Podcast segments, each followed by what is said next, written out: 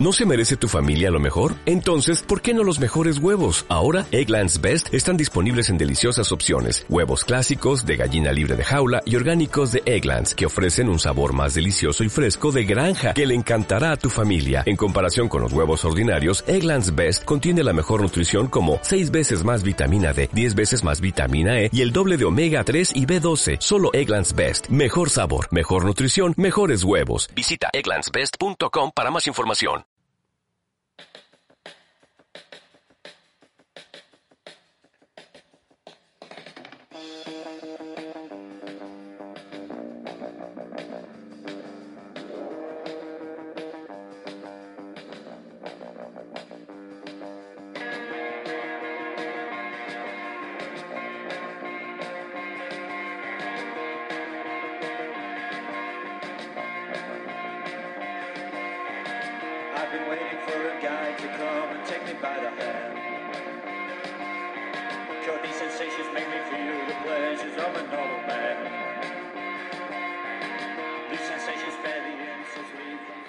Buenos días, buenas tardes, buenas noches, dependiendo del momento en que escuchen este audio.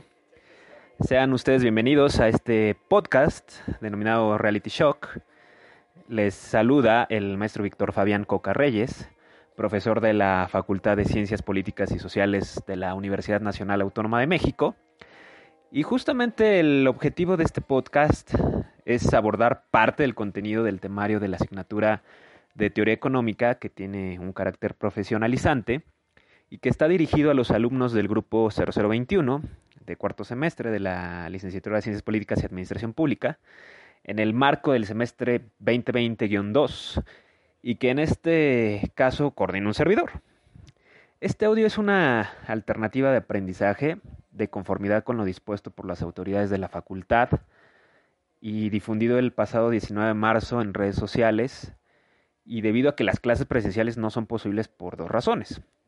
En primera instancia, por la ya conocida toma de instalaciones por el colectivo de mujeres organizadas de la facultad, movimiento que, respetamos, y en segundo lugar por la pandemia declarada por la Organización Mundial de la Salud el pasado 11 de marzo debido al foco infeccioso COVID-19 derivado del coronavirus, que tuvo su epicentro en la municipalidad de Wuhan, provincia de Hubei, en el cual en menos de tres meses ha causado más contagios y muertes que el síndrome respiratorio agudo grave, el SARS por sus siglas en inglés, en ocho meses, entre 2002 y 2003, que se originó en China, pero en la provincia de Guangdong.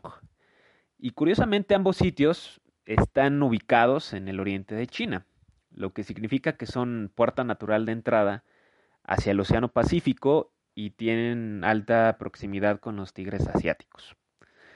Menciono esto no para subrayar a China per se, como irresponsablemente lo ha hecho, por ejemplo, el presidente Donald Trump, al referirse al coronavirus como el virus chino, lo cual parece una postura más xenófoba que de diagnóstico.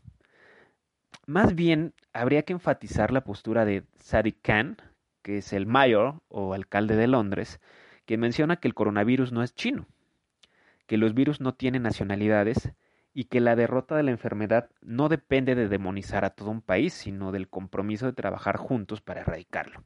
Y tiene razón. En todo caso, estimados alumnos, lo que tendríamos que hacer es entender esta crisis justamente en la misma cosmogonía china. Es decir, si bien etimológicamente la palabra crisis proviene de la palabra griega crisis y esta del verbo krinein, que significa separar o decidir, para los chinos la misma la palabra se traduce del mandarín como huei, huei, perdón, que significa oportunidad.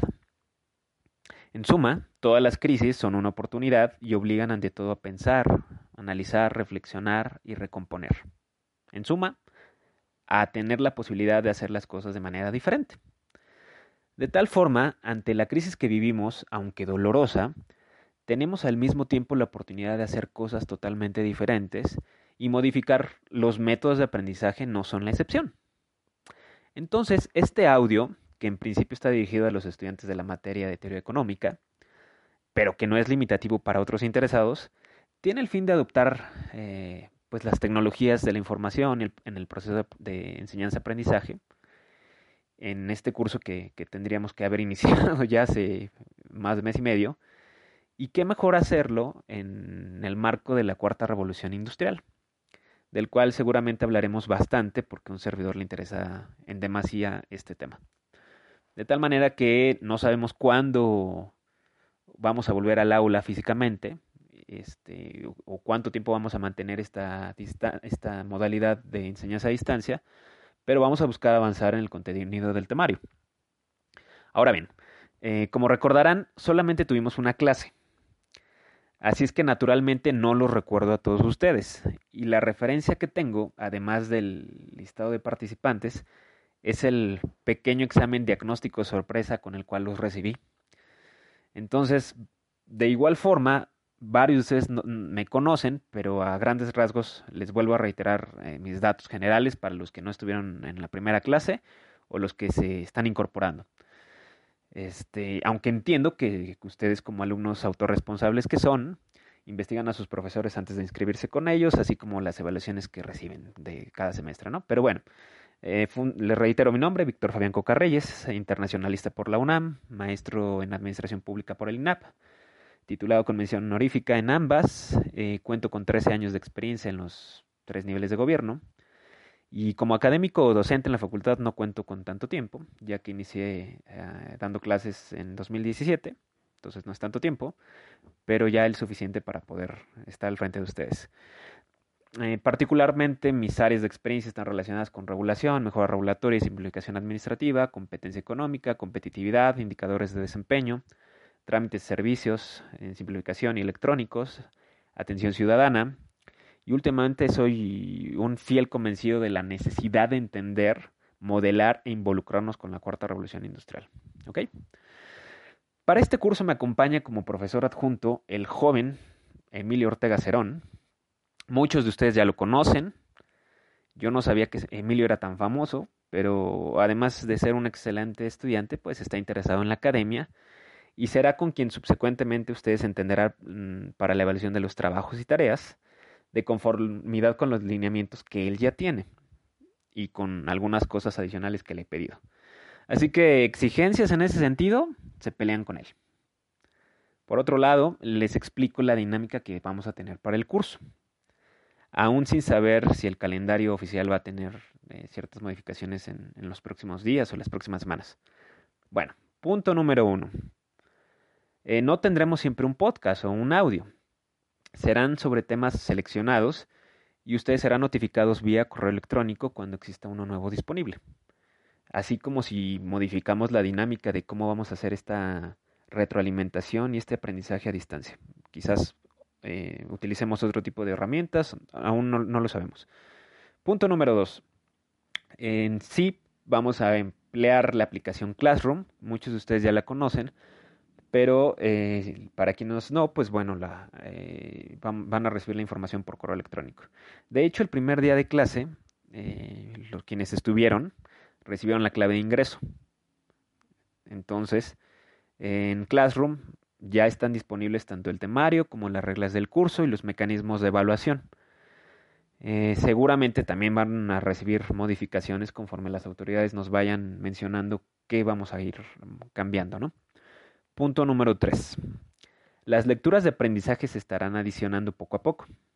Serán notificados y tendrán una fecha límite para entregar eh, control de lectura o ensayo, según sea el caso, según se disponga. E importante en ese sentido, no hay prórroga para la entrega de los trabajos. Vuelvo a repetir, no hay prórroga. ¿De acuerdo? Si dijeron que no, pues lo siento. Eso es lo bueno de haber decidido hacer un primer podcast para la primera clase así. Entonces, de momento no hay retroalimentación por, esta, por, este medio. Punto 4. Si habrá retroalimentación es aclaración de dudas y recepción de comentarios, pero a través de la propia plataforma que tenemos de Classroom. Y finalmente, punto 5. Toda nueva disposición la, la, vamos a hacer llegar por Classroom y quienes estén integrados en Classroom, pues, habitualmente pues, reciben la notificación vía correo electrónico, ¿no?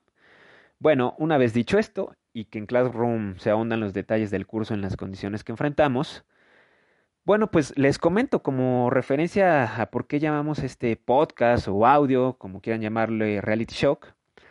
Y parcialmente, bueno, lo que busca hacer es referencia a parte de los ciclos económicos y sus efectos que causan en la economía, pero también es una referencia un tanto indirecta al reality shock, eh, que es una canción de Panteón Rococó, incluida en el álbum 3 veces 3 lanzado en 2004 y que resultó ser como una parodia a los reality shows que se comenzaron a popularizar en México entre 2002 y 2003 y que justamente muchos de ellos eran o son y seguirán siendo como una realidad burbuja, pero que no significa que no haya otras realidades mismas que los pueden alterar, ¿no?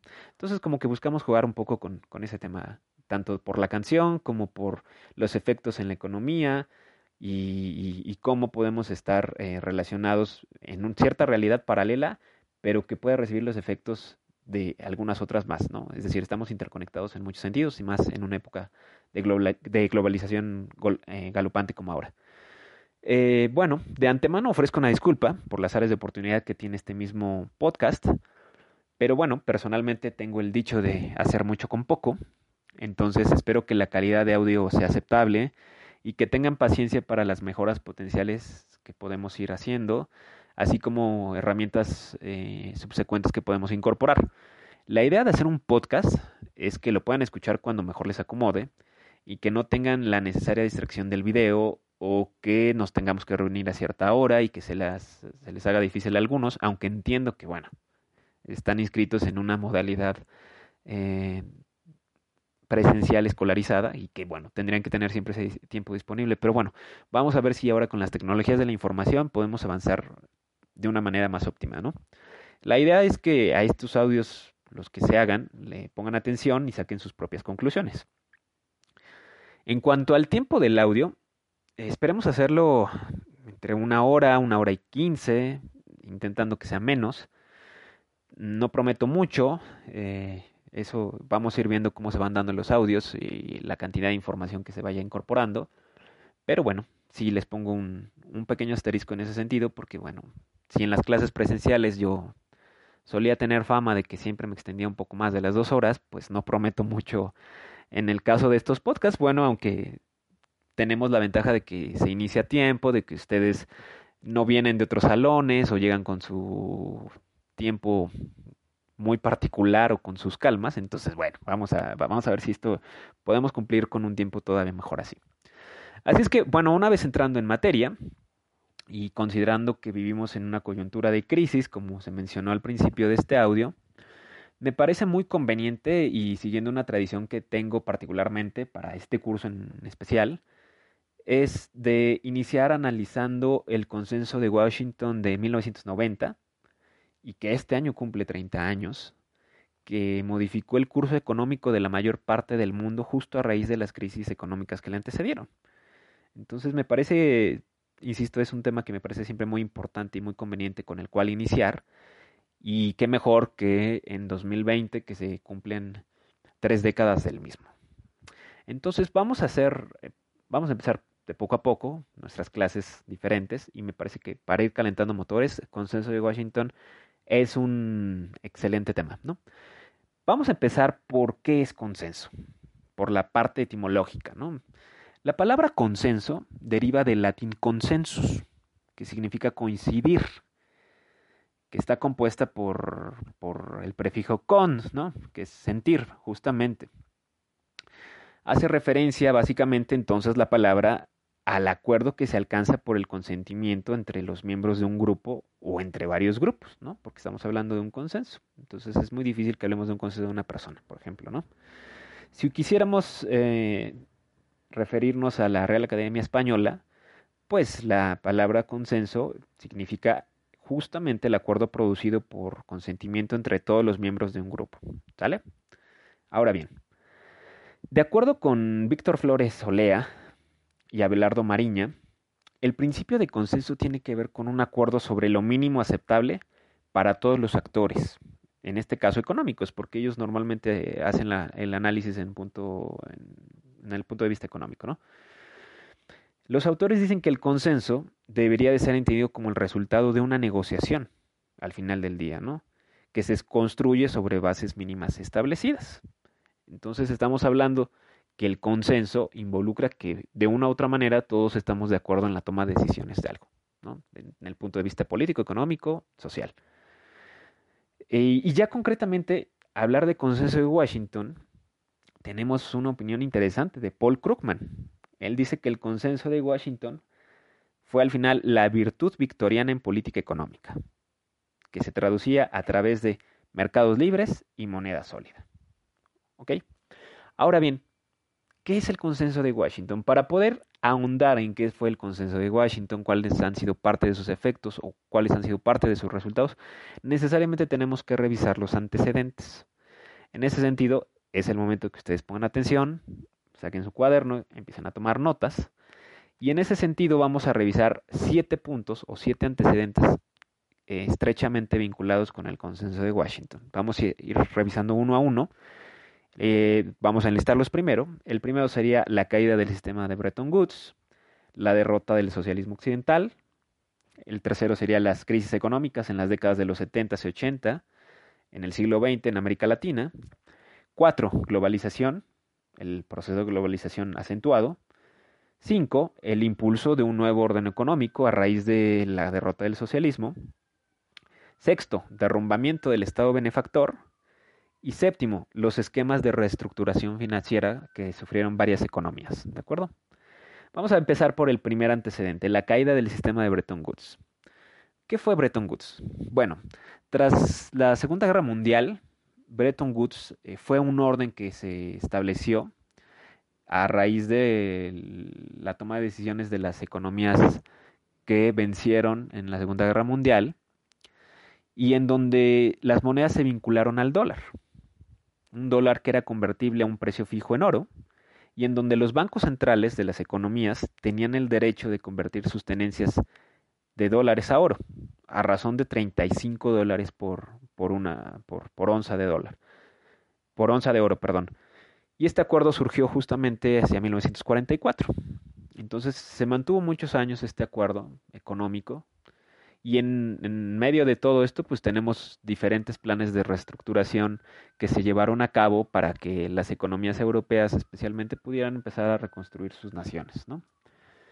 Entonces, sin embargo, este acuerdo eh, se derrumba en 1971, un poco con la derrota ya encaminada de la guerra de Vietnam y el costo que implicó para los Estados Unidos el presidente de ese entonces, Richard Nixon, decretó la inconvertibilidad del dólar en oro y de esta manera clausuró que los bancos centrales pudieran llevar a cabo esta actividad.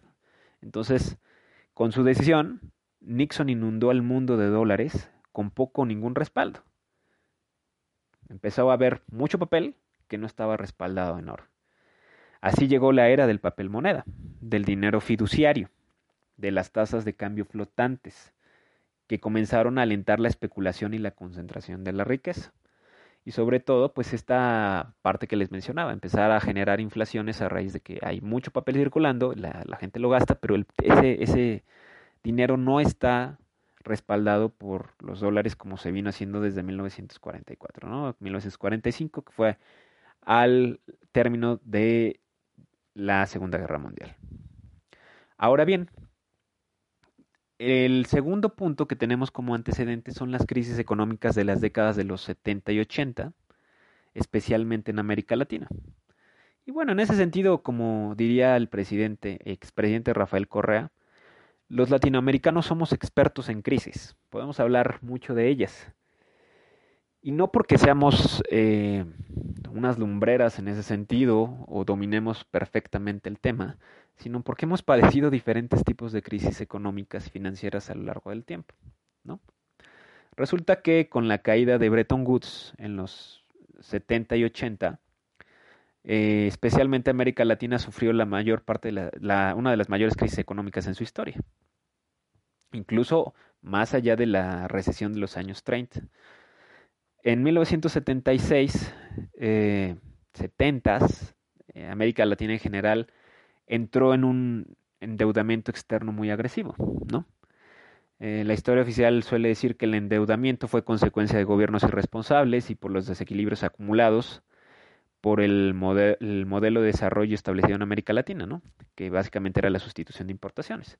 Parcialmente esto, esto tiene razón, pero también la realidad es que el endeudamiento fue promovido y con toda la liquidez que generó también, que hay que decirlo, en los 70s el- el- los ingresos por petróleo, muchos países tenían la necesidad de tener que colocar esos, esos recursos en algún lado, en proyectos que pudieran dar más dinero todavía. Entonces, América Latina fue uno de los lugares donde, donde encontraron que había la necesidad de generar infraestructura, de otorgar créditos, y fue donde empezaron a colocarse estos endeudamientos, ¿no? O sea, urgía colocar los excesos de liquidez de los petrodólares en, en, en actividades productivas, ¿no?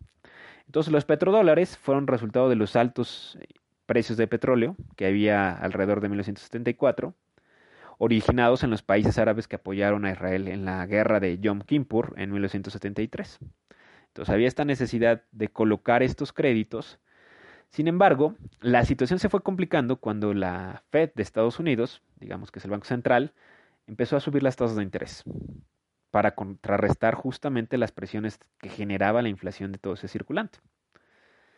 El endeudamiento de nuestras economías latinoamericanas, digamos que duró hasta el 13 de agosto de 1982, cuando ¿quién creen que se declaró en incapacidad de pagos? En su incapacidad de pagar su deuda externa. Efectivamente, México se declaró eh, incompetente para seguir eh, pagando sus deudas y la insolvencia mexicana cerró la llave del crédito para toda América Latina. Así se inició la crisis de la deuda. La deuda entonces de América Latina pasó de 223 mil millones de dólares en 1980 a más del doble hacia 1990. Entonces fue un problema de endeudamiento sumamente complicado y donde sí tuvimos gobiernos irresponsables, incluso había, como ustedes muchos saben, eh, gobiernos militares en América Latina que no fueron lo suficientemente ordenados también.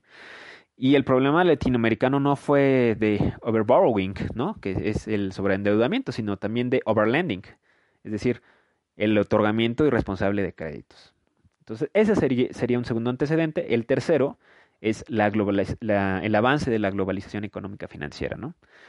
Con la caída del socialismo y los acuerdos de Bretton Woods, en los años eh, inmediatos se gestó un proceso presidido por el desarrollo de fuerzas productivas que se convirtieron en un proceso planetario de ampliación, profundización y aceleración de las interconexiones en términos políticos, económicos, sociales, culturales, deportivos, de toda índole. Y sabiendo que al final de cuentas la globalización inicia en el siglo XVI con el proceso de conquista en América, en realidad eh, se profundiza mucho este fenómeno al paso del tiempo y especialmente eh, hacia los hacia 1945, 60, 70, ¿no? es donde también las tecnologías juegan un papel muy importante para empezar a profundizar las relaciones entre todo el mundo, ¿no? Y aquí vale la pena aclarar siempre la, la globalización económica de la globalización financiera, ¿no? Una, la primera tiene que ver justamente ya con el intercambio de, bienes, de mercancías, de bienes tangibles en todo el mundo, y la otra tiene que ver con el proceso de globalización de los capitales, que, que puede ser muy peligroso y en este papel en este contexto jugó un punto muy importante, ¿no? De tal manera, todo este sustento de integración económica se basa en la teoría general de la integración económica, ¿no? Y con, con ello, con esta integración hacia los 70 surge esta palabra tan de moda, este, últimamente, sobre todo en nuestro país, cuando hay países que han superado ya esta discusión, pues surge esta parte de, del neoliberalismo como una tendencia en la forma de cómo los países deben de administrarse, cómo los estados y las naciones deben de conducir su política económica, ¿no? Y al mismo tiempo, siempre ustedes deben de, de, de ver todos los fenómenos económicos y las decisiones que se lleven a cabo por una vía, pero por la otra ustedes tienen que siempre identificar qué tipo de Estado y qué tipo de administración se estaba llevando a cabo, ustedes como politólogos que son. Entonces, en este camino de globalización asciende la nueva gestión pública. Esos temas los iremos tocando poco a poco, en virtud también de que ustedes ya han tenido ese bagaje en sus anteriores semestres. Punto número cuatro, el impulso de un nuevo orden económico, ¿no? Propiamente la liberalización financiera implicó el desenvolvimiento del fenómeno de la supranacionalidad, ¿no? ¿Qué implicaba esto? pues una menor regulación por parte de los estados, ¿no? Que se permitiera tener un flujo en principio de mercancías mucho más ágil y que hubiera así órganos supranacionales que regularan ciertas actividades, pero que se le permitiera al capital tomar eh, las decisiones en función de eh, oferta y demanda. ¿no? Punto número 5. El derrumbamiento del Estado benefactor. Miren, la liberalización financiera consistió en suprimir los controles sobre el crédito, eliminar barreras a las entradas de productos financieros. ¿Qué más podríamos decir? Otorgar una mayor autonomía a, las instituciones financieras. En ese sentido, recuerden que el Banco Central Mexicano, este, en el sexenio de Carlos Salinas de Gortari, cuando adquiere su autonomía, y también pues empezaron a emprender privatizaciones, que eso también es una de las medidas que se desprende del neoliberalismo que, hemos venido mencionando y que esto nos va a llevar, muchachos, justamente al consenso de Washington. ¿no? Entonces, este, estas medidas de desregular, reducir e inclusive soslayar la participación del Estado en los asuntos económicos fueron un golpe duro para la instauración que todavía se tenía del Estado benefactor. ¿no? Entonces el Estado benefactor empieza a retirarse diría yo, rápidamente de ciertas actividades económicas y sociales para que en principio algunas se privaticen y otras vayan siendo reguladas por este efecto que mencionabas de oferta y demanda. Punto 6. Esquemas de reestructuración financiera. Este punto número 6 se divide en dos cosas. Este antecedente número 6 se divide en dos. Y concretamente para las economías eh, latinoamericanas con mayor énfasis. ¿no? Con la crisis de deuda que se venía dando en América Latina, después de los 70, que no fue exclusiva del Estado mexicano, fue necesario que hubiera prontas respuestas a, este problema de las naciones que estaban en una compleja situación económica con no solamente crisis, sino con deudas impresionantes. Entonces, en este sentido jugaron un papel muy importante dos esquemas de reestructuración. El primero fue el Plan Baker de 1985, en donde el Fondo Monetario Internacional, Banco Mundial y Estados Unidos, a través de su secretario del Tesoro, James Baker, por eso se llama Plan Baker, empezaron a aportar recursos a los países en desarrollo por más de 20 mil millones de dólares en un lapso de, tres años, a condición de que se fueran efectuando planes de reestructuración financiera para todas las economías que estaban en problemas. Entonces, eh, este plan se llevó a cabo, no generó los, los resultados esperados, el problema era muy complicado y fue necesario estructurar otro plan. Cuatro años después, 1989, se lleva a cabo, se, se programa, se formula el plan Brady a iniciativa del Fondo Monetario, Banco Mundial y en, ahora el secretario del Tesoro, Nicholas Brady, que eh, aportaron recursos para atender la deuda del tercer mundo, ¿no? Entonces, se aplicaron de una otra eh, medida políticas anticainesianas, que lo vamos a ver a lo largo del curso, un poco para tratar de contrarrestar los efectos de crisis económica que se estaban viviendo. ¿no?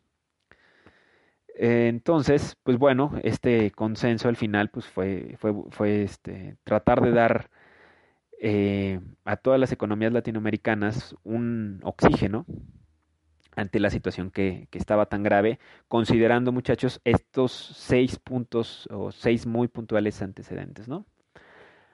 Entonces, el consenso, pues se planteó eh, tener tres, tres herramientas fundamentales para la política económica de las naciones, ¿no? Empezar a incentivar la apertura de los mercados, la liberalización financiera y que se profundizaran también las privatizaciones de empresas del sector público, porque hay que recordar que los estados benefactores, si consideramos el caso mexicano, tenían una amplia participación en un montón de actividades económicas, ¿no? Eh, el gobierno mexicano tenía, por ejemplo, fábricas de bicicletas, ¿no?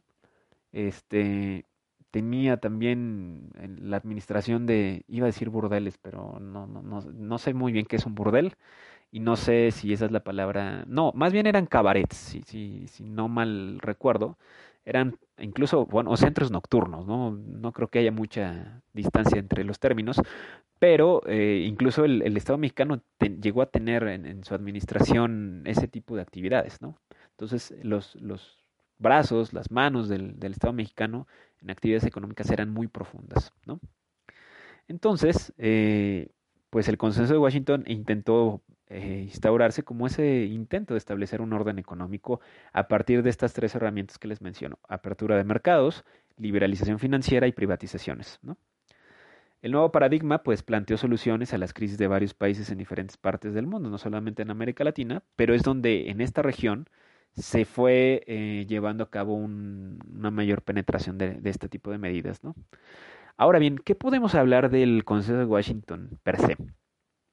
Bueno, de entrada quisiera compartirles que se le atribuye al británico John Williamson la síntesis de un decálogo de medidas en 1989 y que él publicó en un texto, en un paper que, eh, que las integraba, que se llamó The Progress of Policy Reform in Latin America. El, digamos que se traduce como el progreso de las políticas de reforma en América Latina. Y esto como antecedente tuvo una magna conferencia, ¿no?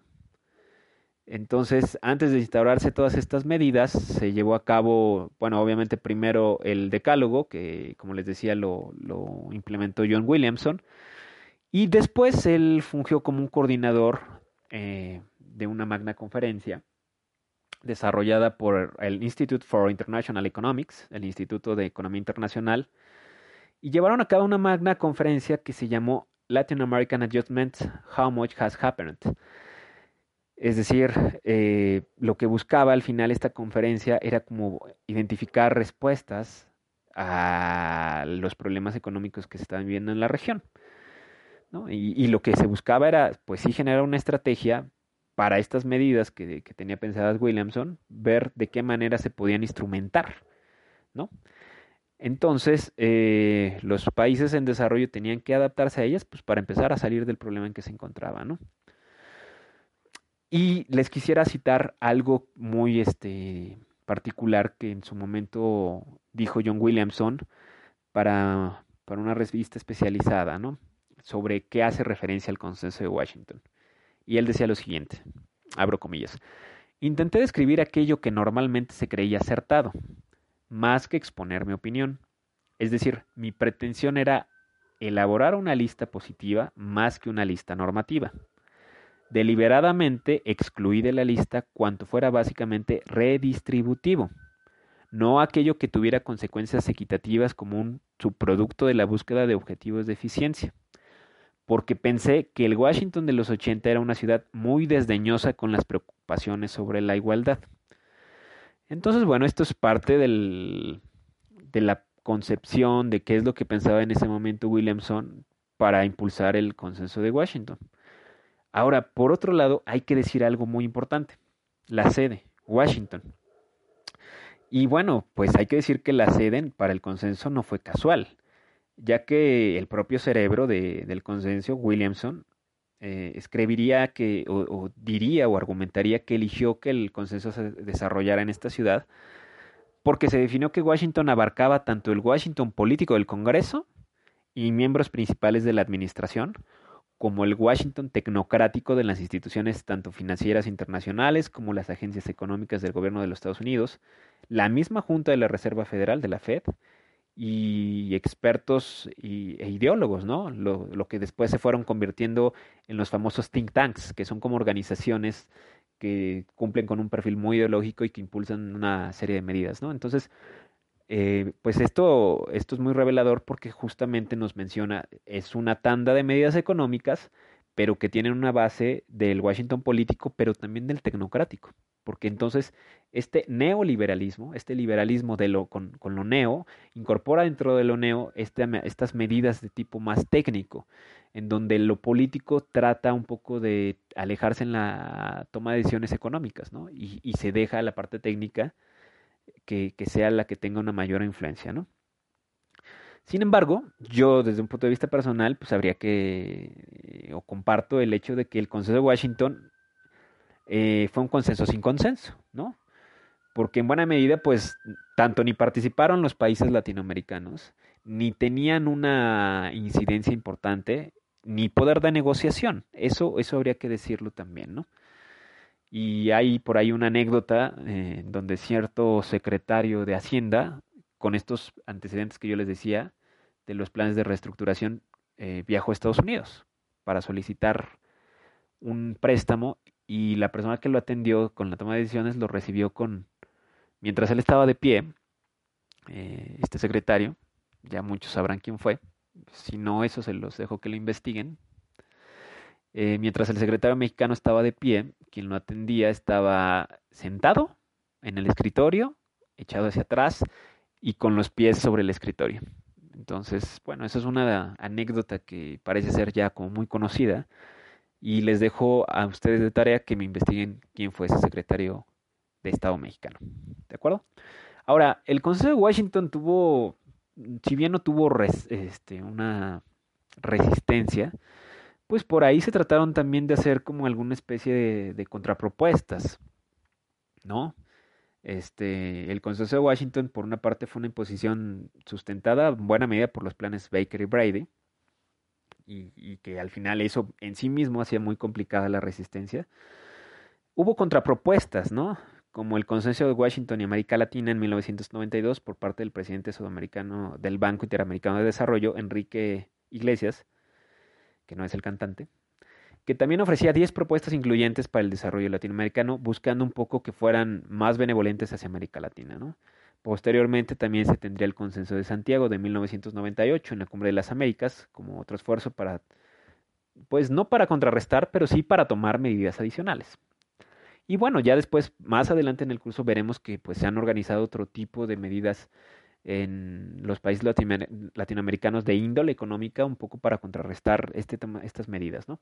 Ahora bien, si hablamos propiamente del consenso de Washington, yo ya les adelanté que eh, se trató de un decálogo, ¿no? O sea, el documento es un poco más extenso, pero bueno, eh, si tuviéramos que resumir para efectos de nuestra enseñanza-aprendizaje por esta vía, tendríamos que el decálogo pues consistió en una serie de 10 medidas muy puntuales y que en ese sentido me, me interesaría mucho que conforme las vamos eh, mencionando y subrayando sus principales eh, eh, contenido de cada una de ellas, ustedes eh, supongo que están tomando nota y que ya que tengan las 10 medidas, pues empiezan a revisar eh, nuestros últimos gobiernos qué tanto han cumplido con cada una de ellas para saber, pues ahora sí, si somos tan neoliberales como dice el consenso de Washington o no las hemos cumplido, ustedes tendrán el mejor análisis y lo, lo veremos más adelante, ¿no? Entonces empezamos a revisar las 10 medidas del consenso de Washington. El primer punto fue disciplina fiscal. Me parece que ahí no tenemos como mucho que ahondar, ¿no? Pues al final se abogaba porque no hubiera un déficit, es decir, que no hubiera un déficit fiscal en el sentido de que tú gastes más de lo que ingresas, eh, porque al final para los redactores del consenso de Washington, eh, los déficits fiscales constituían la fuente primaria de los trastornos macroeconómicos, ¿no? Entonces, eh, pues lo que sugería el Consejo de Washington en ese sentido también es, controlar la inflación y que tuvieras una inflación de 1, 2, 2.5%. Eh, más adelante veremos a profundidad qué es la inflación, cómo se calcula, qué, cómo, está, cómo está integrada, pero bueno, al final, de una manera muy básica, muy sencilla por ahora, como adelante podemos decir que la inflación es el incremento generalizado y sostenido del nivel de los precios en una economía, ¿no? de ciertos bienes y servicios considerados. Entonces, eh, la disciplina fiscal es una de las cosas que nosotros hemos escuchado en las noticias eh, de carácter económico muy recurrente, porque, bueno, pues es parte de esta disciplina que se buscó. Punto número dos, recortes al gasto público. El consenso lo que mencionaba es que, pues, justamente un gasto excesivo llevó a las economías a tener un problema económico severo. Entonces, para el consenso era muy importante recortar el gasto para empezar a reducir los déficits presupuestarios, ¿no? Sin embargo, pues bueno, cuando ya tienes comprometido eh, cierto presupuesto y empiezas a recortar en la parte pública, pues existe naturalmente un deterioro de los servicios y que se, que se otorgan en ese sentido, ¿no? Y, y están considerados tanto salud como educación, como en general el gasto en términos sociales, ¿no? Ahora bien, punto número tres del consenso de Washington establecer una reforma tributaria. Básicamente, eh, lo que buscaba, si es, por un lado, necesitamos recortar el gasto, pero por otro, necesitamos aumentar el ingreso y cómo es que se hace principalmente, o una de las medidas eh, del Estado, pues a través de, la creación o el aumento de los eh, impuestos ya existentes, ¿no? Entonces, pues, así como tenemos el recorte al gasto, pues la reforma tributaria lo que implica es establecer nuevas medidas de recaudación, ¿no? Y en ese sentido, pues se buscaba crear nuevos impuestos. Punto 4. se impulsaba o se abogaba por establecer políticas comerciales eh, liberales, ¿no?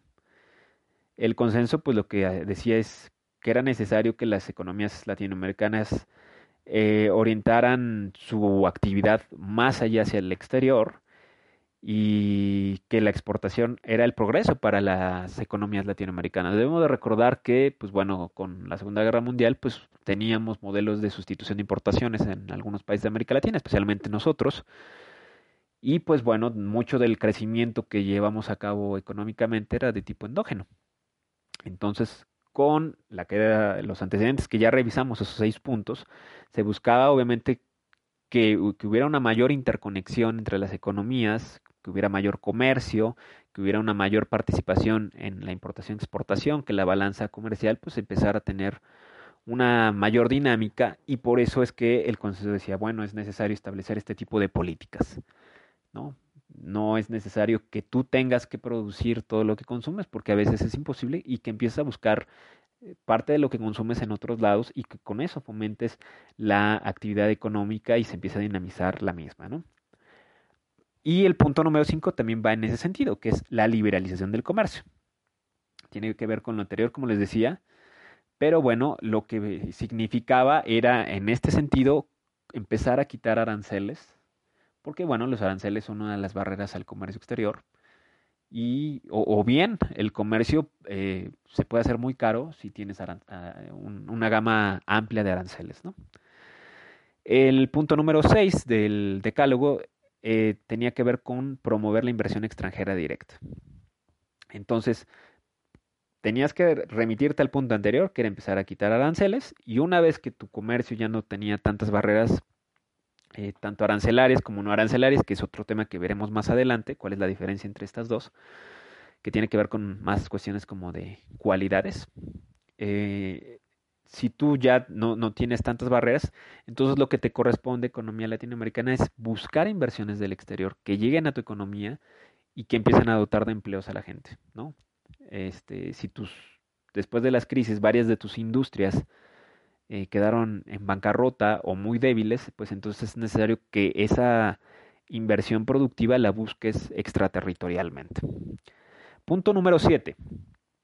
Garantizar los derechos de propiedad. Estamos hablando en términos del impulso eh, de una economía capitalista. En ese sentido, pues es necesario que para que tú atraigas inversionistas extranjeros, garantices que los derechos de propiedad no van a ser eh, violados o como en su momento antes sucedía, que una industria privada pudiera ser estatizada. ¿no? En ese sentido, pues nosotros tenemos el mayor ejemplo con la banca comercial, ¿no? Cuando también entramos en crisis, pues el presidente López Portillo decidió estatizar la banca, no nacionalizar. Ahí, ojo, hay que, hay que tener bien claro cuál es la diferencia entre nacionalizar y estatizar. La mayor parte de la banca comercial era nacional, estaba en manos de mexicanos, o sea, no se puede decir que se nacionalizó. Más bien lo que hizo se fue, se hizo un proceso de expropiación para el Estado mexicano, porque a muchos banqueros se les acusaba justamente de ser parte de o bueno, que eran los propios directos y responsables de la crisis económica. Entonces lo que decidió en su momento el, el presidente fue estatizar, no nacionalizar. Muy bien, punto número 8 de nuestro consenso de Washington. Desregular.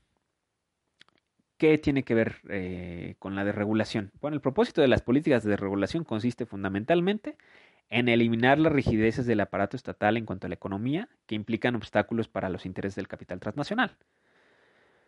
O que por lo pronto para muchos mecanismos de producción pues no existan una serie de trámites y requisitos altamente eh, complejos de cumplir, sino que la regulación sea más óptima, eh, que no sea tan robusta, para que eso justamente no sea el principal obstáculo para la producción. ¿no? Punto número 9. Privatización de empresas públicas. Eh, bueno, las empresas del sector privado, eh, bajo la lógica del consenso de Washington, bajo la lógica del liberalismo neo, del neoliberalismo, eh, significaba para ellos que la administración privada era más eficiente que el público en muchos sectores. Y el mejor ejemplo justamente es, yo les menciono que la, la que la banca comercial en México fue expropiada en 1982, pero bueno, en ese inter eh, se vienen construyendo todas estas políticas de liberalización, ¿no? Y justamente a finales de los 80 existe ya una preponderancia porque sea el capital privado quien administre ciertas ramas productivas y económicas. Y en ese sentido, a Salinas de Gortari, justamente le toca el proceso, él decide llevar a cabo el proceso de privatización de la banca comercial que había sido expropiada o estatizada. Entonces, entre 1990, 91, 92, él decide, en esta lógica del consenso de Washington de la privatización de empresas públicas, decide vender la banca comercial a manos privadas. Y ese, será, ese es un tema bien interesante que quizás ameritaría una clase, porque si algo podemos decir del sector eh, bancario comercial es que también eh, sufrió naufragios importantes, ¿no? Porque ha pasado por todo tipo de medidas, ¿no? Eh, fue privado, estatizado o expropiado, mixto, después fue reprivatizado con Salinas de Gortari y finalmente fue extranjerizado en un proceso también de privatización, pero terminó privatizado por empresas extranjeras y de tal manera que en realidad nuestra banca comercial, el fuerte, está en manos extranjeras y ustedes lo pueden ver cada vez que piensan en un banco. Podemos pensar que, y tenemos la, la, la certeza de que pues, bueno, está en manos, en manos privadas y que eso tiene ciertas implicaciones, pero eso después lo discutiremos. Y finalmente, punto número 10, y que tiene que ver con esto, último que les estoy mencionando, la liberalización del sistema financiero. El fin de este punto era que la liberalización del sistema financiero eh, se desembocaría en un sistema de tasas determinadas por el mercado, ¿no? Que fuera esta dinámica de oferta y demanda quien estableciera cómo se iban a mover las tasas de interés en préstamos, en créditos en general, eh, justamente para que el Estado no interviniera y hubiera una regulación en ese sentido por, por el capital, ¿no? Entonces, con esto son las 10, estas son las 10 medidas del Consenso de Washington. Y bueno, o sea, podemos decir que muchos países latinoamericanos siguieron muy puntualmente los dictados o, continúan haciéndolo. Ustedes me dirán, ya que revisamos estos 10 puntos, que tanto eh, hemos seguido a lo largo de los últimos sexenios los postulados del, del Consejo de Washington. Y como se darán cuenta, parte de los, las cosas que podemos ver, muchos de los postulados se concentran a tratar de mejorar los índices macroeconómicos, ¿no? No tienen que ver o no están muy, muy relacionados con, con, aspectos como la, los, el mejoramiento de, la, de los niveles de vida. O sea, son una consecuencia, sí. Pero en principio, la lógica del consenso de Washington, o bajo lo que se modeló, fue justamente eh, sanear, solventar y salvar el sector eh, privado, ¿no? Ahora, ¿qué podríamos decir, no? En resultados un poquito los, los años subsecuentes, en palabras de José Luis Calva, pues que mientras la tasa media de crecimiento anual del PIB per cápita en América Latina era del 2.2 anual entre 1950 y 1960, 3.3 entre 1960 y 1973 y de 2.3 en el periodo de 1973 a 1980, es decir, estamos hablando ahí entre 2.2, 3.3, 2.3, durante la década perdida, que fue la de los 80, se, se observó un, una tasa negativa, menos 0.9, entre 1981 y 1990, justamente por la tragedia económica a la que llegaron varias de las economías latinoamericanas. Sin embargo, en la promisoria década de los 90, entre 1990 y 1999, apenas se registró una tasa de crecimiento del PIB per cápita de 1.3 anual, con un crecimiento promedio o medio de 1.1 eh, 1% anual entre 1991 y 2004. Habría que actualizar estos datos. Pero bueno, los resultados en ese sentido macroeconómico para el PIB per cápita no sufrieron un cambio muy drástico entre 1990 y 2004, ¿no? Entonces, habría que revisar qué tanto eh, en los últimos años, y eso seguramente lo vamos a ir revisando a lo largo del curso, han sido desde este punto de vista macroeconómico que proponderó el consenso de Washington, si fueron o, o no buenos los resultados, ¿no? Entonces, a 30 años de la instauración del consenso, hoy se siente una sensación generalizada de insatisfacción en realidad, porque no se llevaron a cabo, no se tuvieron los resultados esperados, ¿no? Entonces queda preguntarse si algunas naciones latinoamericanas inmiscuidas en el consenso se, van a mantener en estas recetas. Al final parece ser un recetario, considerando que ahora estamos en una época de crisis sanitaria que nos está llevando a la crisis, una crisis económica, y que muchos de los resultados de, de tiempo presente pues han sido parte del resultado de este consenso de Washington, ¿no? Tenemos que analizar en este semestre las medidas que el gobierno mexicano actual está impulsando para saber, en principio, si nos estamos alejando de la toma de medidas y de los postulados del consenso de Washington y si están tomándose otras, qué efectos parece ser que podrían causar, ¿no? Ustedes tienen aquí estas 10 medidas. Les pido que empiecen a revisar con el las medidas económicas que se han tomado en los últimos años, ¿qué tanto nos hemos alejado? ¿No? ¿Las hemos cumplido o hemos sido rebeldes a ellos? Lo que queda claro es que parece ser necesario también encontrar caminos o alternativas de crecimiento sostenido. Eh, algunas naciones mencionan que están buscando esas alternativas, pero parece ser que los resultados no son los esperados.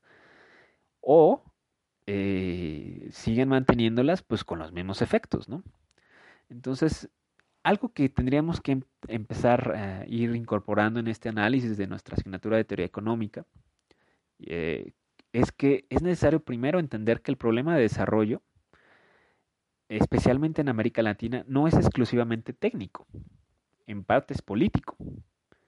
El problema es la relación de fuerzas y entender el poder dónde está concentrado, ¿no? En las sociedades, en un grupo pequeño de expertos, en un grupo pequeño político. Se debe partir desde este conocimiento concienzudo. ¿Quién manda en una sociedad? ¿Es ¿Está integrada? ¿Es incluyente? ¿Es democrática? ¿Qué se privilegia? ¿Los seres humanos o el capital? Pero parece algo muy claro, jóvenes, que de cara a los efectos que estamos teniendo hoy por hoy, y de muchos resultados, no solamente en el ámbito económico, también podríamos integrar en este análisis los efectos y resultados que hemos tenido en materia ecológica, por ejemplo, ¿no? El, la degradación que, que tenemos de nuestros recursos, ¿no? Creo que lo que tenemos que entender es que es necesario construir sociedades con mercado y no de mercado, como muchos años se nos, se nos mencionó, ¿no? Entonces, en buena medida, el, el consenso de Washington quedó permeado en cuanto a sus decisiones y formulación en un pequeño sector, ¿no?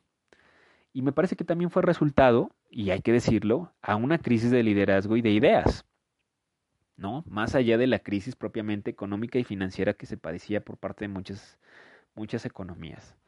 Entonces vamos a, eh, me gusta empezar con este tema del Consenso de Washington porque por lo, por lo pronto ya vimos eh, mucho de la dinámica que tenemos hoy, ¿de dónde viene? Este consenso de Washington es un, un, decálogo de medidas que podemos revisar en la toma de decisiones económicas y que siguen prevaleciendo, pero que este tema, estas medidas, estos 10 puntos que hemos mencionado, eh, desembocaron también por seis puntos o seis aspectos por lo menos, ahorita decimos este resumen, de seis antecedentes de qué es lo que fueron llevando este curso para tomar una alternativa como lo fue propiamente el consenso. Ahora bien, ya que tenemos este consenso, también hubo eh, una incidencia en el sentido de ciertas reformas que se implementaron a partir de la, del consenso de Washington. ¿no? Y por ejemplo, en el caso de México, tuvimos una primera generación de reformas estructurales jóvenes. ¿no? Digamos que esta primera generación de reformas estructurales en materia económica se llevaron a cabo en, el contexto de la crisis de 1982, ¿no? En donde, bueno, esta apertura económica y el abandono del modelo de industrialización por sustitución de importaciones fue el que empezó eh, este último a ser eh, erosionado por temas de apertura económica, ¿no? Y en ese sentido, esta primera generación se fue materializando, por ejemplo, en programas, ¿no? En el programa inmediato de reordenación económica, el PIRE, el programa extendido de reordenación económica, el programa de aliento y crecimiento, el pacto de solidaridad económica y el pacto para la estabilidad y crecimiento económico, ¿no? Entonces son programas que se fueron estableciendo, pero como, como escucharán algunos de- de ellos, se menciona la palabra pacto, que bien podríamos decir que es un sinónimo de la palabra consenso. Habría que revisar si ese pacto realmente fue un pacto, si fue lo suficientemente incluyente con empresarios y inversionistas. Y en ese sentido, esta primera generación de reformas estructurales, bueno, el Estado eh, comenzó a redefinir su papel y dejó atrás su característica como gran inversionista en la economía, empezó a racionalizar su gasto, empezó a sanear sus, sus finanzas a partir de cartas de intención con el Fondo Monetario Internacional y el Banco Mundial. Y poco a poco, en ese sentido, en este marco de estas reformas estructurales de primera generación, recuerden que están involucrados los planes Baker y Bride que acabamos de mencionar como parte de los antecedentes del consenso. Y bueno, entonces eh, se empieza a llevar a cabo una liberalización comercial y la liberalización de las tasas de interés, ¿no? Digamos que de este consenso podemos hablar de una segunda generación de reformas estructurales en materia económica. Estas ya en el marco eh, posterior al, consenso, ¿eh? porque se fueron implementando en la crisis de 1994-95 y la crisis del 2001-2003. Este, yo sí la recuerdo, porque ya tenía este, 10, 11 años en la crisis del 94. Ustedes ni siquiera habían nacido, pero es una de las crisis más profundas que hemos también tenido en, en nuestra historia, ¿no? Y justamente el modelo que se tenía en esa época ya muy eh, preponderante era la integración económica global, ¿no? Y en estos programas, en la materialización de estos programas, podemos hablar de lo que se llevó como el Pacto para el Bienestar, la Estabilidad y el Crecimiento, el Acuerdo de la Unidad para superar la emergencia económica y el Programa para reforzar el Acuerdo de Emergencia Económica, ¿no? Volvemos a, a identificar palabras como pactos, ¿no? ¿Y cuáles eran las características de esta segunda generación de reformas estructurales? Bueno, el objetivo que se buscaba era, era sí, en parte salir de la crisis, buscar el crecimiento económico sostenido a largo plazo y pues empezar a estabilizar la economía, ¿no? Eso era lo importante tanto en el caso del 94-95 como en la de 2001-2003, ¿no? Y bueno, la característica fundamental de estas reformas fue la profundización de los objetivos de la primera generación, de la que acabamos de, de mencionar, ¿no? Eh, y podríamos y, y ya identificar en unas de tercera generación hacia 2013, porque recuerden que pues obviamente en el, en el sexenio de Peña Nieto se llevaron a cabo diferentes reformas estructurales, ¿no? ¿no? Y ya justamente en el modelo de integración económica global para dar esta continuidad, ¿no? Y, donde incidieron en buena medida las reformas del sexenio de Peña Nieto fueron en el ámbito laboral, energético y fiscal, ¿no? Y aquí ya tuvieron otra índole estas reformas este, de tercera generación, ¿no? Estaban más dirigidas a flexibilidad laboral, a sistemas fiscales simplificados, a fortalecer la capacidad financiera del Estado, promover la competitividad, ya que estamos integrados dentro de una economía interconectada, pues promover la competitividad del Estado, estar obviamente muy abiertos a la inversión privada, ya en recursos estratégicos, como las rondas, en el caso del petróleo, que mencionaremos con el tiempo avanzado. Y bueno, pues tienen que ver con un carácter de continuidad, ¿no?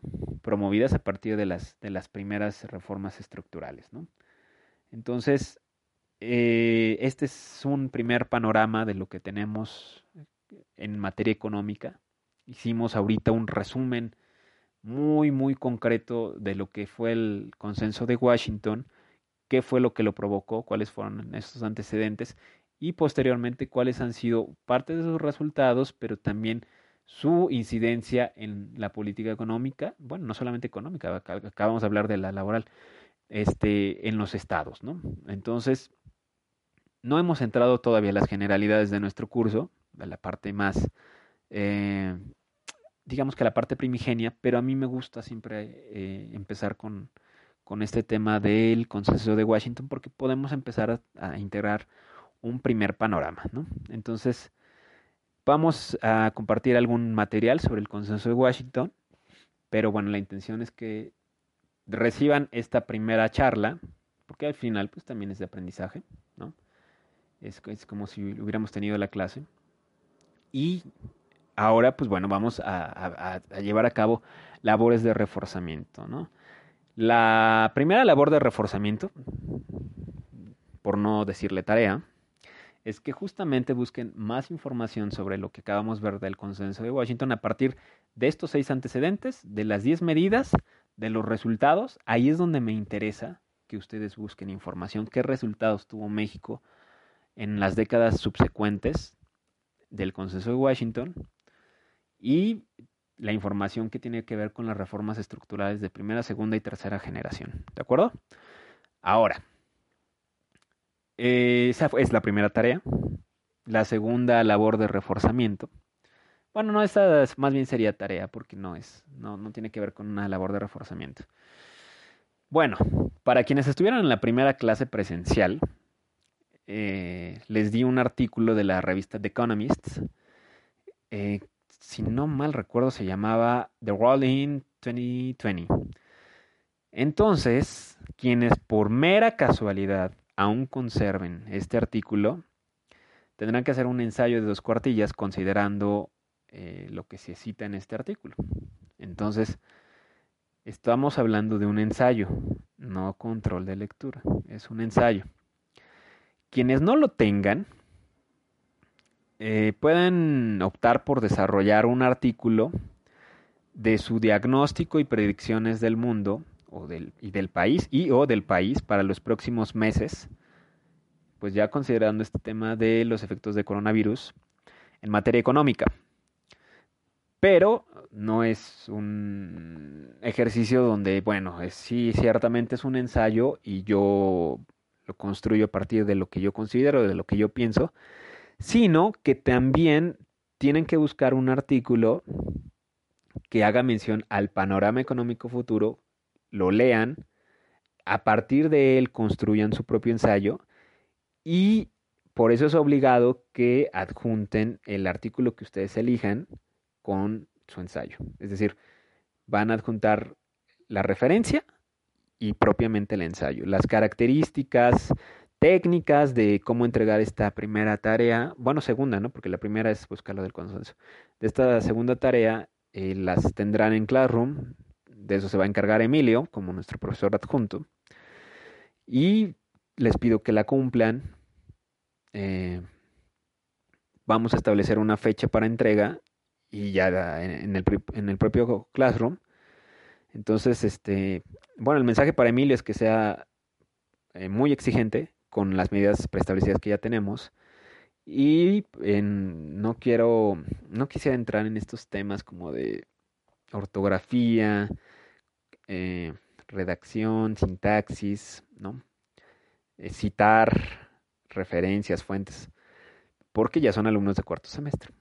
Si no, si no saben cómo hacerlo, pues bueno, yo pienso que ya tendrían que tener un bagaje de información para poderlo hacer de una manera muy competitiva, porque pues si no se entrega con los estándares que pedimos y bueno, no no, digo, no quiero mencionar la ortografía como un estándar, sino como algo que ustedes ya traen como bagaje, ¿no? Pues entonces la calificación disminuirá.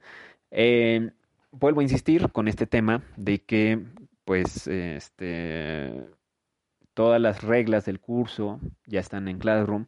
E incluso yo les puse también no solamente las reglas en cuanto a calificar, sino cómo establecer eh,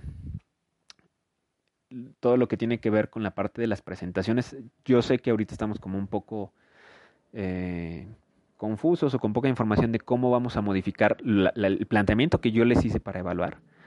Pero bueno, vamos a hacerlo, ¿no?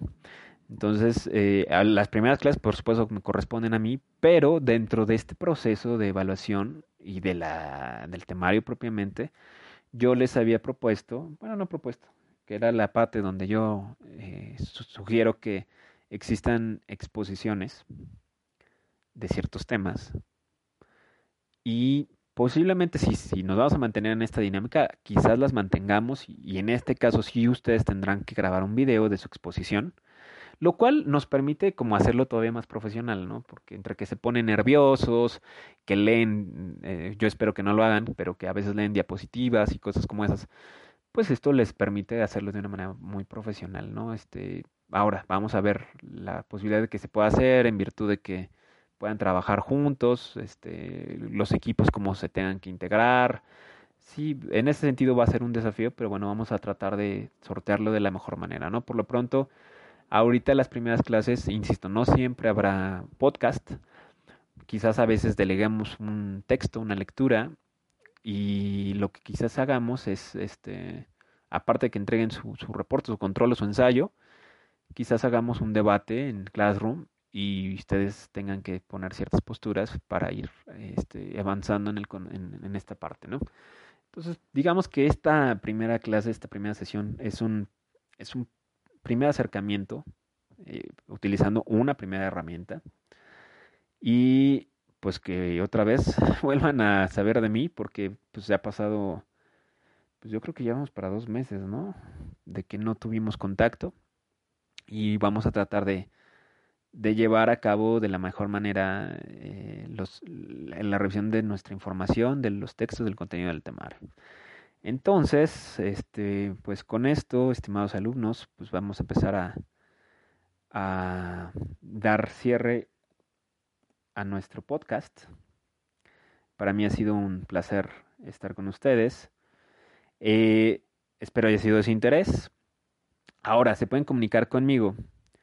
Este, lo pueden hacer, hacer a través del correo electrónico que es victorfabian.coca.gmail.com a través de la misma plataforma de Classroom. Y si tienen interés en temas de economía, sociedad, tecnología o cuarta revolución industrial y otras cosas interesantes, este, pues también tengo mi cuenta de Twitter. Me pueden encontrar por mi nombre.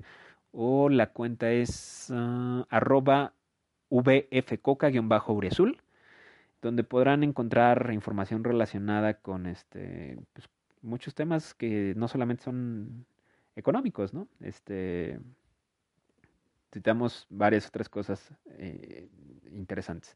Entonces, pues les agradezco su atención, jóvenes, como diría Gustavo Cerati, gracias totales por escucharme y seguimos en contacto. Nos vemos en la próxima. Adiós. O'Reilly Auto Parts puede ayudarte a encontrar un taller mecánico cerca de ti. Para más información, llama a tu tienda O'Reilly Auto Parts o visita oreillyauto.com. oh,